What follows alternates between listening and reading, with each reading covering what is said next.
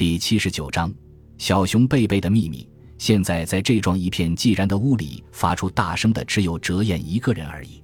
开始的一段时间他还很乖，可是习惯之后就蹦蹦跳跳起来。妈，你看，这是阿姨做给我的。他拿着须墨女士用现成的纸张折给他的一些纸鹤之类的东西，跑过来要我看。接着，他好奇地东碰西碰房间里的一些摆饰品。我实在拿他没有办法，于是只有站立起来。我想我该告辞了。小家伙这样乱吵会影响你的身体的。不要紧，我不在乎。你很久没来了，多聊会儿嘛。七重小姐虽然这样说，脸上确实有疲倦的样子。我只好匆匆告辞，走出她家了。这时我由于临行仓促，竟把一件重要的东西忘了，这就是小熊贝贝。我发现忘记把小熊贝贝带回，是我们搭乘电车回到我家附近的商店买东西的时候。算了，我们改天再去看它吧。我窥望快要睡着的哲彦的脸，喃喃自语着。这天晚上我被搞得够受的了。哲彦有每晚抱着贝贝睡觉的习惯，现在没有这只小熊，他啼哭着，怎么样都不肯睡觉里。非常疼爱孩子的我那个老公并没有发脾气，可是为了不让他心烦，我就背着哲彦到外面荡来荡去的，直到哄他入睡为止。我丈夫浅田实验是在一家报馆服务的直升机驾驶员，由于工作上的关系，他需要足够的睡眠，我怎么可以让哲彦妨碍他的睡眠呢？第二天，我带着哲彦再度来到自由之丘。哈，小哲，你哭得这么厉害。贝贝在这里睡得倒挺乖的哩。躺在床上的七重小姐一边微笑着，一边从床边的木架上取下这只小熊。还有，这是阿姨送给小哲的礼物。她这时交给哲彦的就是用稿纸订成的小册子《小熊贝贝》。当时这只布置玩偶贝贝绝不像现在这般肮脏，它浑身雪白，毛茸茸的样子非常可爱，红色吊裤也很鲜艳。以这样的贝贝为主角而写成的约五张稿纸长的童话和数张可爱的插图，是七重小姐在一晚之内完成的。她在做这样的事情的时候最有精神，一点都不觉累力。这个封面倒是我帮她弄的。须魔女士从旁微笑着说。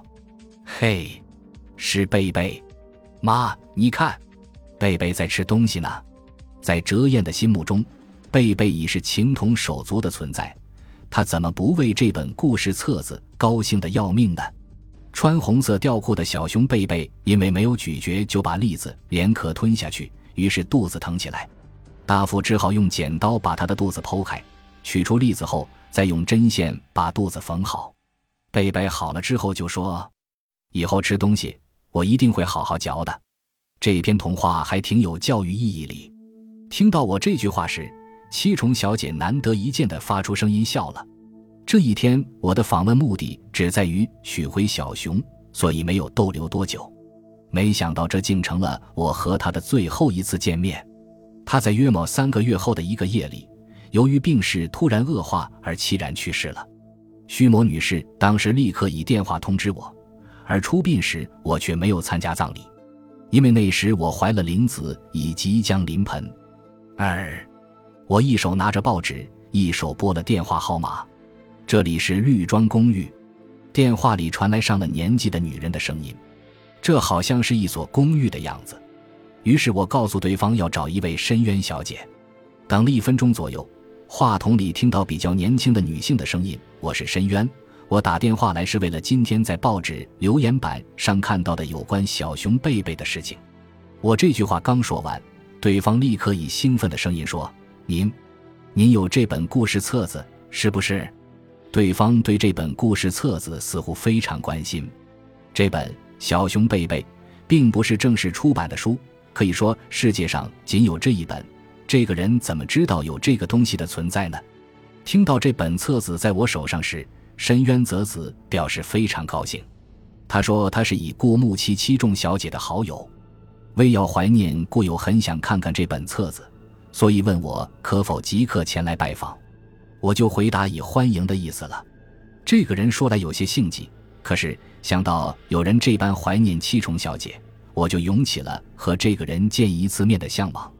我告诉他来时怎么走后，便将电话挂断了。原来深渊小姐住的地方在和我家一样的小田极限沿线，所以半个多小时就到了。她的年龄果然不到三十岁，和我依据电话声音的想象没有出入。他身上穿的是绿色成衣洋装。使化妆和发型有些庸俗的他，因而显得格外诚实可靠。欢迎，请上来坐。我刚说话时，从幼稚园回来的哲彦一声“我回来了”，就进到屋里来。妈，你看，我又画图了。我今天画的是直升机和飞机，直升机是 R A R 型的，而飞机是七百四十七。你看嘛，他总是喜欢把在幼稚园画的图带回来给我看。啊。画的很好，小哲，你还没有向阿姨说你好脸。我虽然有些烦，却也称赞一下子画的图。这个孩子可以说是飞机迷，一天到晚地画飞机或直升机。他以航空机为题材画过的图叠起来，恐怕有富士山那么高吧。我看都看烦了。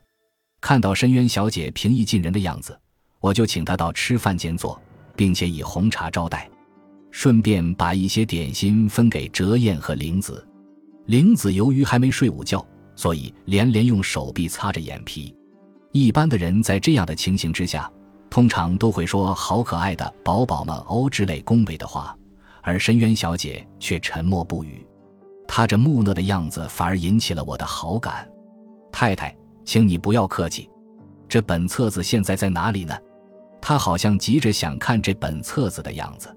小哲，这位阿姨想看看你的小熊贝贝，你去拿来吧。嗯，哲燕放下吃了一半的糕点盘子，就跑到隔壁房间去。谢谢你，小哲，让阿姨看一下好吗？深渊小姐抢也似的接过哲燕带过来的已不成样的小册子，就打开来看。这时我说了一声失陪一下，就到隔壁房间去铺被，准备让玲子睡午觉。玲子困的时候向来不会吵闹，不过随时随地都可能打起盹来。我铺好被回来时，她果然在餐桌上托着双腮，睡眼惺忪地望着深渊小姐。小玲，妈抱你去睡午觉好不好？我抱起了小玲。妈，再给我一片饼干。哲彦撒娇着说：“不行，饼干吃多了，待会儿晚餐就吃不下。你去画飞机好不好？”因为小哲画的很好吗？以这一点来将他是非常管用的。好，那我就画飞机吧。哲彦一下从椅子上跳下来，他拉开石器橱下面的抽屉，抽出几张纸，就坐到餐桌前画起他的画来。玲子躺到床上就立刻睡着了。哲彦全神贯注地画着飞机，我这才心神安宁地和深渊小姐面对面坐了下来。看到七重小姐写的这本册子，我更无限怀念起她了。深渊小姐抬起头呢喃着说：“深渊小姐，你是怎么知道有这么一本小册子呢？”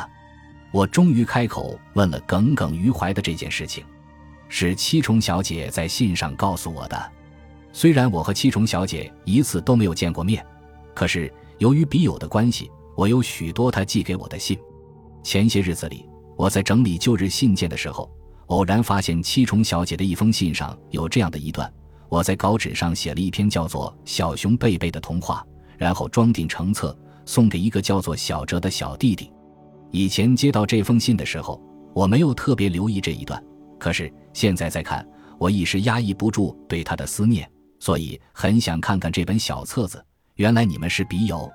说实在话，我和七重小姐也是由笔友而认识的。遗憾的是，我和她始终没有见面的机会。我和她是通过《小少女》这本杂志而结为笔友的。《小少女》杂志，那和我的情形同样啊。听说七重小姐是在向《小少女》杂志的征求笔友栏投稿后，接到包括我在内的四五名女孩的去信的。她生前我没有问过她，除我以外有没有笔友的事情，而现在才遇上深渊泽子小姐这么一位。我顿时回忆起自己的少女时代和七重小姐鱼雁往返的一些往事，沉湎在伤感的遐想里。深渊小姐终于开口说出令我担忧的事情来。她希望我把这本《小熊贝贝》让给她，我只好婉言拒绝。这本册子一方面是七重小姐的遗物，同时又是我家孩子们最心爱的东西，我怎么能让出呢？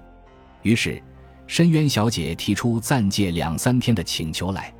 很抱歉，我也不能借给你，因为我两个孩子每晚睡觉前一定要我把这篇童话读一遍，不然他们是不肯睡觉的。